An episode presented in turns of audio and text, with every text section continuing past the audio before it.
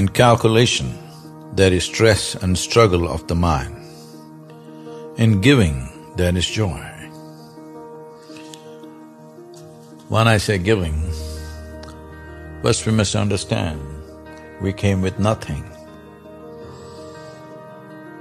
Nothing in our hands. So, giving is a misnomer. There is nothing to give because nothing here really belongs to us. Every generation of people who lived here, the countless generations of people who lived here, every one of them thought, this is their world, they own it, they possess it, they wanted to conquer it. Where are they? Where are they right now? So the same is true with us. So there is nothing to give, it is just that.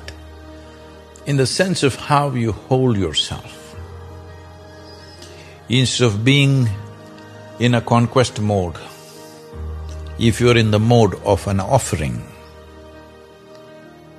you will see the unpacking of your genius can happen much better.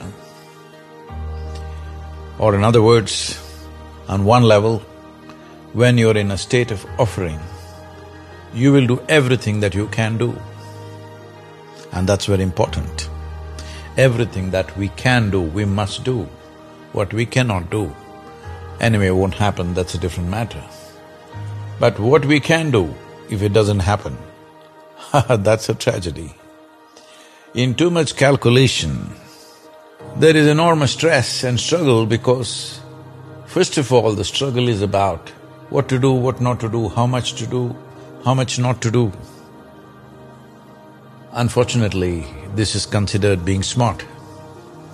If you go to the marketplace, if you pay less and get more, you're considered smart.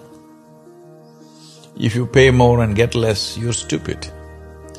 But this marketplace philosophy doesn't work with life.